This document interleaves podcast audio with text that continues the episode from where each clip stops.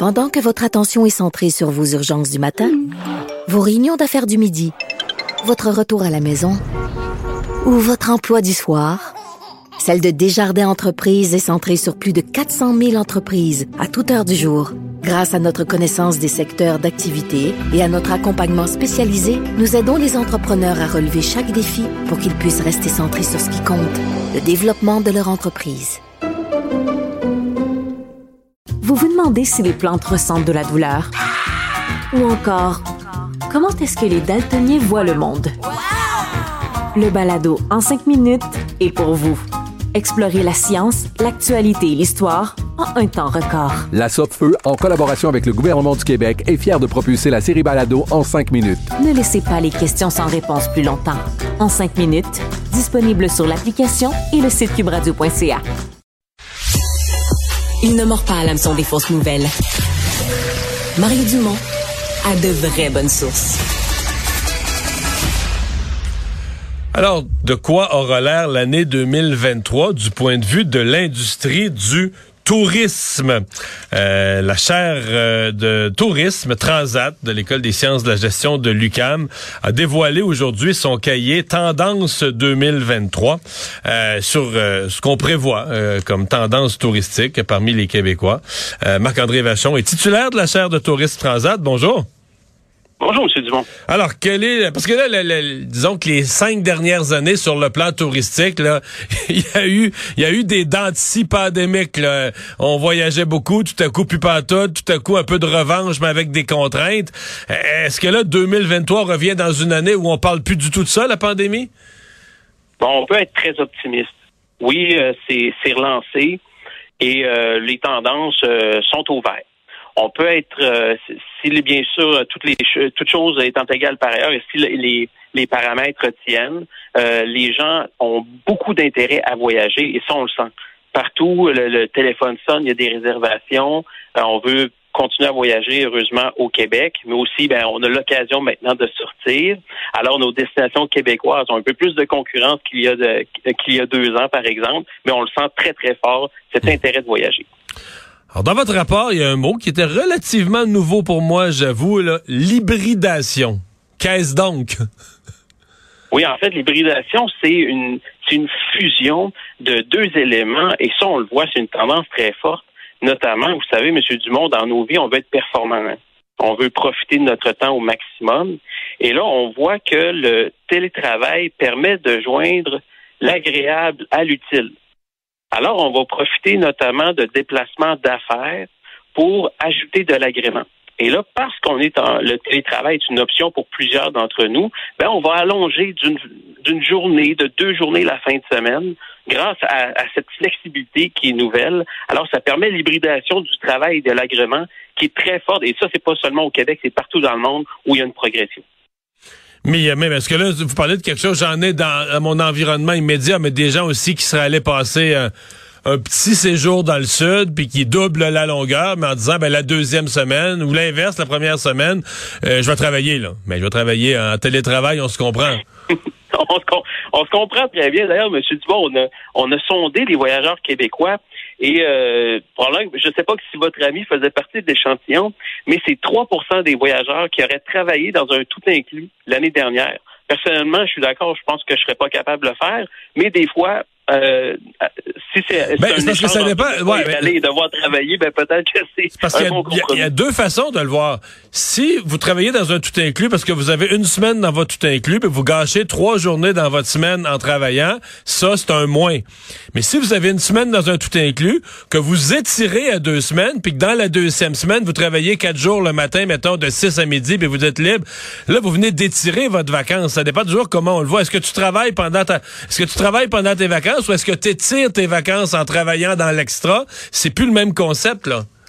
Ben, exactement. Puis je pense que vous illustrez très bien la création nette d'occasions euh, grâce à, la, pandémie. C'est quand même un, leg positif d'avoir des, séjours qui ont été créés grâce à cette flexibilité maintenant qui est disponible.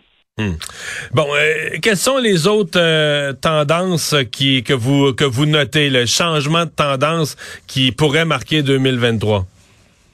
Ben, c'est sûr que le, le plein air se poursuit. Parce que la, la connexion avec la nature, ça, ça, a explosé avec la pandémie et il y a un leg très fort. Euh, il y a plusieurs personnes. Le plein air ici ou le plein, air euh, international ou les deux? Ah oui, en particulier au Québec.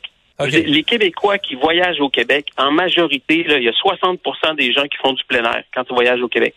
Alors, c'est non négligeable. Il y a plusieurs personnes qui sont achetées de l'équipement alors, ils veulent en profiter. Alors, ils veulent en profiter ailleurs, dans, un autre lac. Dans un, donc, on, apprend encore mieux notre à, visiter notre Québec grâce à l'équipement qu'on s'est acheté. Alors, c'est quand même une bonne nouvelle. Et cette connexion avec la nature, il y a des choses qui sont fantastiques. Parce que quand on, on développe une activité, il y a des expériences de créneaux qui se développent. Alors, par exemple, se nourrir de la forêt, c'est quelque chose qui prend de l'ampleur. Les gens s'intéressent de plus en plus à la forêt, c'est bien fait. Et il y a un exemple en Scandinavie, je parlais ce matin à l'événement, où il y a le du storm watching. Alors, il y a des guides qui nous aident à affronter une tempête. Et c'est quand même un exercice de modestie. Ça nous amène à, comprendre notre rôle dans l'univers. On n'est pas grand-chose face à la nature. Et quelque part, c'est un voyage intrinsèque ça nous permet de, de, de, de, donner du sens à notre voyage. Et ça, ce, voyage transformationnel gagne en importance. Donc, contrairement à dire le build there, done that, je vais quelque part, je prends une photo, je l'envoie sur Facebook, je, je montre à tout le monde que je suis allé, on délaisse de plus en plus ce modèle-là pour donner un sens au voyage que l'on fait. Le pacte qui avait été signé il y a quelques années sur les changements climatiques où les gens euh, s'engageaient à pu prendre l'avion ou à peu près là, euh, est-ce que est-ce que les signataires tiennent parole? Euh, Question pour dire est-ce, que vous avez l'impression qu'il y a vraiment une tranche significative de gens qui voyagent plus, qui veulent plus prendre l'avion parce que là ça n'a pas de bon sens, l'avion ça pollue? À mon grand euh, plaisir ou déplaisir, dépendamment de, de, quel côté on le prend, euh, e-, effectivement, les gens ne changent pas de comportement. Alors, on a posé la question, est-ce que les changements climatiques vous poussent à changer votre façon de voyager? Monsieur Dumont, il y a combien de personnes qui ont dit que ça changeait? Euh, au moins 25% 30% ben, Vous êtes pile dessus, 26% 26 OK. C'est les trois quarts des gens, essentiellement, ça change pas leur façon de voyager ça change pas, malgré tout ce qu'on dit avec l'urgence climatique et tout ça. Alors, vous voyez qu'il y a du travail à, faire pour fournir des alternatives, montrer que c'est pas si pire que ça. Et une des voies, une des planches de salut, c'est de développer l'offre québécoise pour faire en sorte que les gens arrêtent de partir. Vous savez, historiquement, au Québec, on a un bilan qui est négatif. Alors, il y a plus de gens qui vont, qui partent du Québec qu'il y a de revenus touristiques qui sont engrangés. Alors, faut éviter la fuite de ces de ces capitaux-là, de cet argent-là. Alors, c'est en développant une expérience, des expériences qui sont le fun. Et dans les classes, là, avec les étudiants en tourisme, ils sont passionnés de voyage. Et quand on, essaie de faire la map monde ensemble, ah, qui est allé où? C'est fantastique de voir qu'à 24 ans, il y a des, on fait quasiment la map monde à la gang. Mais j'aimerais ça faire le sondage. Nommez-moi trois expériences québécoises à faire avant la fin de votre vie ce serait quoi les réponses? Est-ce qu'on connaît notre Québec? Est-ce que alors on a du travail à faire et c'est pour ça que la chaire a euh, un rôle dans l'écosystème pour faire pour aider euh, le Québec à se développer et l'essor touristique du Québec. Les, pour les gens qui quittent le Québec, là, euh, il y a comme je, je, je, vais, vais sur-simplifier ça, mais le Sud, l'Europe, puis les grands voyageurs qui vont ailleurs dans le monde, là, est-ce que ça, ces ratios-là, est-ce que vous pouvez voir, sont en train de changer ou? Euh, avec ce qu'on voit, il n'y a pas de différence significative. Euh, la popularité de certaines destinations euh, est dans le sud. vous êtes bien informé. de ce que vous avez décliné comme offre, ça se caricature très, très bien.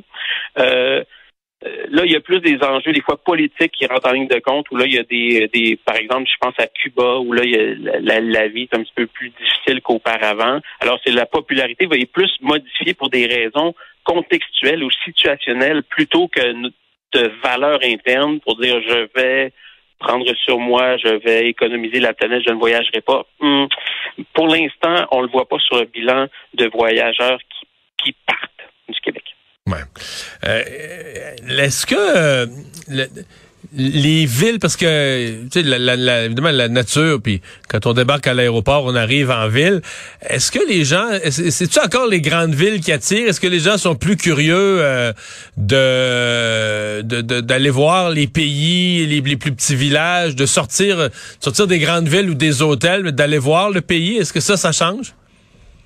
Euh, On sait que pendant la pandémie, les grands centres urbains ont été euh, les plus mis à mal. Ici, Montréal et Québec, ça n'a pas été facile parce que ce sont beaucoup les internationaux qui remplissent les hôtels l'été, mais aussi des centres comme Chicoutimi, euh, Sherbrooke, c'était pas facile, les centres urbains. Euh, la reprise était, est très forte partout dans le monde les centres urbains et c'est ce sont les centres urbains qui seront la locomotive pour les dix prochaines années de la reprise. Alors oui, les villes demeurent très, très prisé. Et c'est quand même une bonne nouvelle parce que c'est séduisant de dire on a un petit village hors des sentiers battus, mais dans un esprit de tourisme durable, euh, quelque part, il faut arrêter de découvrir des nouveaux endroits puis de les défricher parce que là, à ce moment-là, on répartit les flux touristiques dans de nouveaux écosystèmes qui sont pas bâtis pour accueillir. Et là, en pensant faire le bien, on répare on, cause encore plus de dommages. Alors aujourd'hui, on parle de développement conscient. Il ne faut pas arrêter nécessairement le développement parce que le tourisme amène euh, des, revenus importants pour plusieurs économies, pour plusieurs collectivités. Le tourisme est, très, très important. Alors, il ne faut pas arrêter le développement, mais il faut donner le temps à ce développement de, se faire de façon consciente et notamment en, intégrant les résidents dans cette réflexion. Mmh. Ouais, ouais.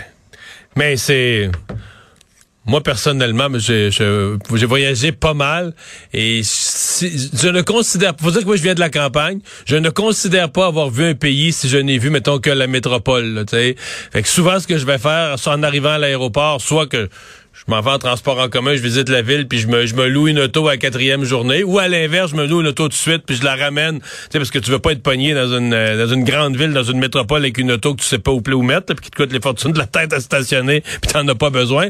Mais aller voir les routes du pays, aller voir les villages, aller je considère que j'ai pas vraiment vu un pays, que je l'ai pas senti, que je l'ai pas goûté, si je n'ai vu que la métropole, parce que le défaut, c'est que les métropoles finissent par se ressembler de plus en plus à être des grandes cités euh, plus ou moins internationales et multiculturelles. Et euh, la, la, culture des pays, euh, la, façon d'être vraiment caractéristique, le plus en dehors des métropoles maintenant. Là. Ben, je suis d'accord avec vous.